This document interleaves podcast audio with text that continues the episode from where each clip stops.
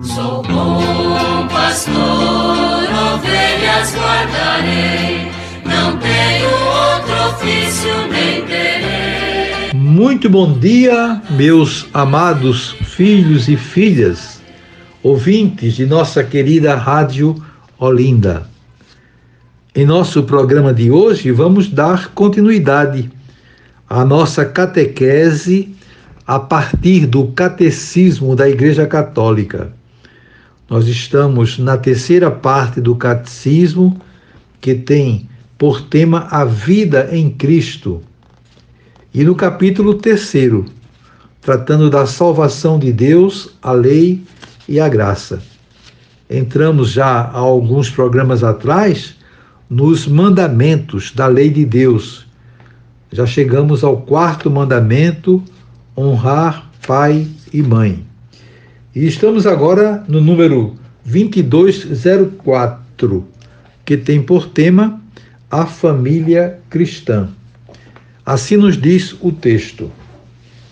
Uma revelação e atuação específica da comunhão eclesial é constituída pela família cristã, que também por isso se pode e deve chamar igreja doméstica.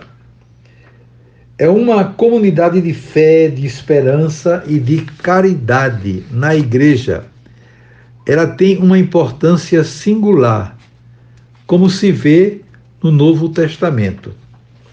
Então, aqui, o primeiro parágrafo está recordando essa expressão belíssima e antiga, que vem desde o início da era cristã, né, que são as igrejas domésticas, onde se reúnem o pai, a mãe, os filhos, para rezar, para celebrar, para estar juntos, né, como irmãos e irmãs. Isso é realmente maravilhoso e veio à tona recentemente por ocasião da pandemia do Covid-19, especialmente nos momentos mais difíceis, quando a pandemia estava no auge, as famílias impedidas de participar das celebrações, então se encontravam na casa para rezar juntos o terço, para assistir à Santa Missa pelas redes sociais ou pela televisão. E isso, sem dúvida nenhuma, foi um consolo né, para todos. Os ministros extraordinários da comunhão, que se empenhavam para levar a Eucaristia né, para as pessoas enfermas, e assim por diante. Então, um bem precioso da igreja que deve naturalmente ser mantido.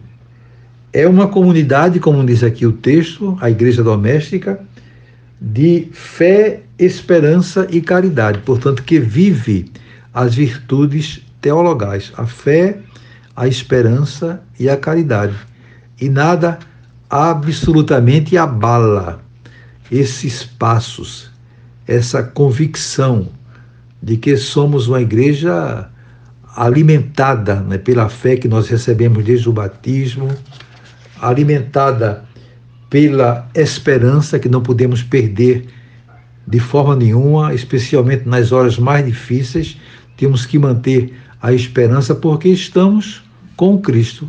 Ele está presente em nosso lar, nas igrejas domésticas, nos animando, nos dando força para que todos possamos ir adiante. E também a prática da caridade. Também nesse tempo de pandemia, como foi bonito nós vemos as famílias preocupadas umas com as outras, se ajudando mutuamente. E isso, sem dúvida nenhuma, foi um bem espiritual e confortador né, para todos nós. São as heranças boas que nós guardamos no coração diante desses tempos de tantas tribulações. Então que essas lembranças elas fiquem guardadas no nosso ser para manter aquilo que é bom, aquilo que é importante. Claro que a pandemia ainda não passou totalmente, precisamos manter ainda os cuidados, mas temos que agradecer a Deus. Nós rezamos muito essa intenção para que chegassem as vacinas e elas pudessem então dar uma garantia maior ao nosso povo, como está acontecendo ultimamente. Graças à vacina, estamos tendo mais segurança de nos encontrarmos, de nos convivermos com mais liberdade. Então, isso é graça de Deus né, que nos vem, que vem a cada um de nós e que nos consola nesse tempo realmente difícil, tempo de tribulação, mas tempo em que nós não podemos desanimar e continuar firme na nossa caminhada espiritual.